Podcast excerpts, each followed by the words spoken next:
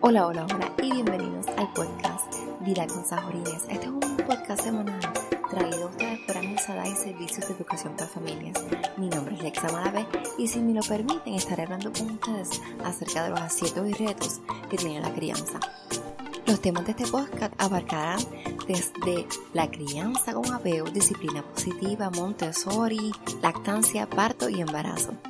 Espero que lo disfruten. Estaremos hablando del colecho, del beneficio del colecho y por qué practico el colecho. Pero, ¿qué es el colecho? El colecho es la cama familiar y se practica de distintas formas. Puede ser una cama grande, una cama o camas eh, juntas o la cuna del bebé junto a la cama de mamá y papá. En mi casa he practicado el colecho con mi primera niña, con mi niña mayor. Desde que nació ya nunca quiso su, cama, así que practiqué el colecho. Em, y me encantó, practicamos el colecho por bastante tiempo hasta que compré mi casa y entonces eh, ella tuvo su cuarto, se lo puse su camita bonita, su cuarto estuve un día pintándolo y lo decoramos juntas y ella durmió ahí como un par de días. Pero siempre me estaba llamando por las noches y siempre yo tenía que ir a buscarla, calmarla y muchas veces terminaba yo durmiendo en el cuarto con ella. Al pasar del tiempo, seguimos así por unos cuantos meses y luego la tuve que pasar a mi cama porque realmente no estábamos descansando. Ah, volvemos a intentarlo, vuelvo a pasar, la vuelvo a pasar a su cuarto y quedo embarazada. Entonces, pues una mezcla de que ya no quería su cuarto, de que estaba embarazada, quizá un poco de celo y todo eso. Y me pasaba constantemente igual, que ella me llamaba a mitad de noche y yo tenía que ir al cuarto de ella o pasarla a mi cama y como el pasar de los meses en el embarazo, pues mira, ya no estaba descansando, terminaba yo igual en la cama con ella, en su cama twin. Y nada, decidimos pasarla definitivamente de regreso a la cama familiar y hasta ahí se ha quedado. Este, ya nació la bebé y entonces a la bebé le pusimos la cunita junto a la cama de nosotros y ahí, este, pues la dejamos por bastante tiempo, pero pues por las noches las tomas eran bastantes y tenía yo que pasar y buscar a la cunita, aunque era en el mismo cuarto y yo la lactaba sentada en la cama, me estaba cansando mucho porque pues tenía que ir a buscar a su cunita y entonces decido pasarla. Le digo a papá que la voy a, pasar a la cama porque quería practicar a ver si descansaba yo un poco más porque estaba bastante cansada. Y dicho y hecho, al estar ella en la misma cama y aprender a lactarla acostada, ha sido un beneficio grandísimo. Mi niña ya tiene tres años y lo seguimos haciendo y ella todavía amamanta por la noche, pero ambas descansamos porque los periodos en que ella, ella realmente no se despierta, simplemente amamanta y sigue durmiendo. Y nos ha beneficiado a todos porque todos podemos descansar. Al principio, pues no descansábamos muy bien. Y ya estamos decidiendo que, pues, va a ser un periodo de transición, pero queremos que sea algo respetado para que ellas, pues, dentro de un año pasen a su cuarto, porque ya una va, a estar más grande. Y queremos que, que, vayan y tengan esa oportunidad de, de tener su, propia, su propio espacio también. Pero lo vamos a hacer, como les digo, de una manera respetada. Este, el colecho es buenísimo, a mí me ha encantado y siempre y cuando se practique de una forma segura. Hay muchos que se oponen al, colecho y practicar eh, la cama familiar, pero la realidad es que la mayoría de los niños en el mundo han dormido o duermen con sus padres. Yo dormí con mi mamá por bastante tiempo. Era como que un ir y venir. Eh, a veces dormía con mi mamá y con mi hermana, a veces dormía con mi hermana sola. Muy pocas veces que yo recuerde de mi niñez, adolescencia, yo dormí sola, porque no me gustaba dormir sola. Y que la realidad es que no estamos para dormir solos. Em, es bien raro porque cuando nace un bebé queremos ponerlo en su cuna, en su cuarto aparte, igual a los niños, los obligamos a dormir solos en su cuarto. Sin embargo, cuando nos casamos, dormimos con nuestra pareja.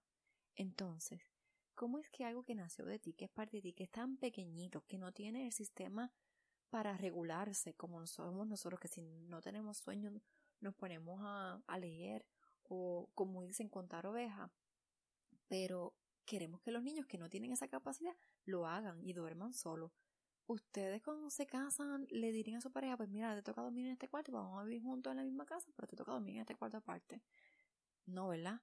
Pues entonces, por lo menos para mí, mi lógica es pues dormir con mis niñas, porque si son tan pequeñas y necesitan de mí, pues dormir conmigo es lo más lógico para mí. Uno de los beneficios es precisamente eso. Eh, de noche se me han enfermado, le ha dado fiebre, les ha dado tos, le han dado vómito. Y el estar ahí con ellas me ha permitido socorrerlas o ayudarlas más rápido. Igual que si están enfermas, pues estoy más tranquila que están conmigo y que puedo velarlas por la noche a que estén en su cuarto y tener el estrés de que y si le sube la fiebre y yo estoy en mi cama o dejarlas en mi cuarto durante ese periodo que están enfermas y luego transicionarlas otra vez a su, a su cuarto. Entonces va a ser la pelea de siempre de que no quieren dormir solas porque ya estuvieron un tiempo durmiendo conmigo. Y para evitarme todo eso y ese estrés y esa angustia para ellos y para mí también, pues entonces decidí que la mejor opción es tenerla eh, en, mi cama conmigo. Y de verdad que, que ha sido bueno, beneficioso para todos. Ellas han llorado menos, eh, hemos descansado más y les exhorto a que busquen más información acerca del colecho y de los beneficios y también de cómo practicar un colecho seguro, porque también tenemos que entender que hay situaciones en las que no podemos practicar colecho. Por ejemplo, si practicas el colecho, no puedes fumar, no puedes usar drogas. Si estás bajo un medicamento que afecte tu conciencia, no puedes hacer colecho. También tienes que asegurarte de que estés usando un mate firme, que no sea un colchón blando, una cama de agua, que no sea en una hamaca o en un sofá.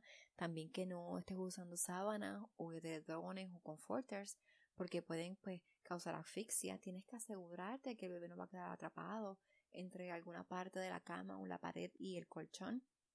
Y si hay un hermanito, tienes que asegurarte de que el bebé duerma entre mamá y papá y no cerca del hermanito porque la mamá tiene la conciencia, aunque esté dormida, de que el bebé está ahí porque se sincronizan.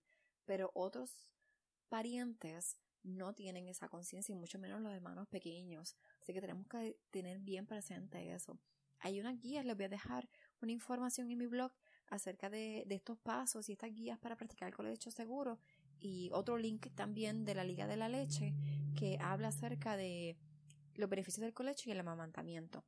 Y no todo es color de rosa, porque sinceramente practicar el colecho a veces me pesa y no de la mala manera, es que a veces las niñas duermen así como que se creen estrellas y están todas estiradas en la cama y se creen que la cama es solamente de ellas y termino yo en un rinconcito bien abajo de la cama, casi en el borde y mi esposo igual, casi en el borde cayéndose porque ellas se siguen estirando por la noche. Y termino yo que necesito como que un ajuste quiropráctico, un masaje y de todo a la misma vez. Pero no lo cambio por nada porque a la hora de de tener ese contacto con ellas, de poder compartir. Eh, nosotros en casa nos acostamos todos temprano. Y a veces mi esposo se acuesta con nosotros también y luego se levanta y sigue haciendo pues las cosas que tenía pendiente. Eh, yo muy pocas las veces puedo levantarme de nuevo una vez que me acuesto porque estoy muy cansada. Pero ese momento que tenemos de irnos para acostarnos a dormir y leer el cuento y la canción de cuna y hacer la oración del día para acostarnos a dormir y tener ese tiempo de añoñarnos, realmente no lo cambio. Y yo creo que sería diferente si ya estuviesen en su propio cuarto. Claro, ese es mi estilo de vida, eso es lo que a mí, a mi familia, este, nos, nos conviene y nos ayuda y nos beneficia y es lo que nos gusta. Cada cual pues va a tener su propio estilo de vida, su propia manera de pensar. Pero yo aquí le estoy expresando pues lo que yo siento y lo que a mi familia pues nos gusta y nos beneficia. Les exhorto a que hagan ustedes lo que más les convenga para sus familias, que tomen decisiones informadas, sea cual sea la decisión que vayan a escoger, busquen información y más en más de una fuente, no se dejen llevar solamente por una fuente porque ustedes saben que en internet pues hay muchas uh, fuentes que no son muy confiables, así que busquen toda la información necesaria y tomen decisiones informadas y se olviden de las críticas hagan lo que más les convenga a ustedes y a su familia. Y también pues les quiero dejar con con una frase que dice, somos mamíferos y los mamíferos dormimos en manada. Y por eso yo practico el colecho. Muchas gracias como siempre por tu atención. Si no lo has hecho todavía, te invito a visitar mi blog vidaconsajorines.com o mi página en Facebook amisadai.servicios de educación para familias. Y si te gusta este programa, no olvides darme una valoración o un comentario amable en tu plataforma de podcast favorita. Y colorín colorado, este cuento se ha acabado. Muchas gracias por permitirme entrar en tu vida un día más. Espero que te haya gustado y nos vemos la próxima semana a la misma hora y por el mismo canal. Bendiciones del cielo.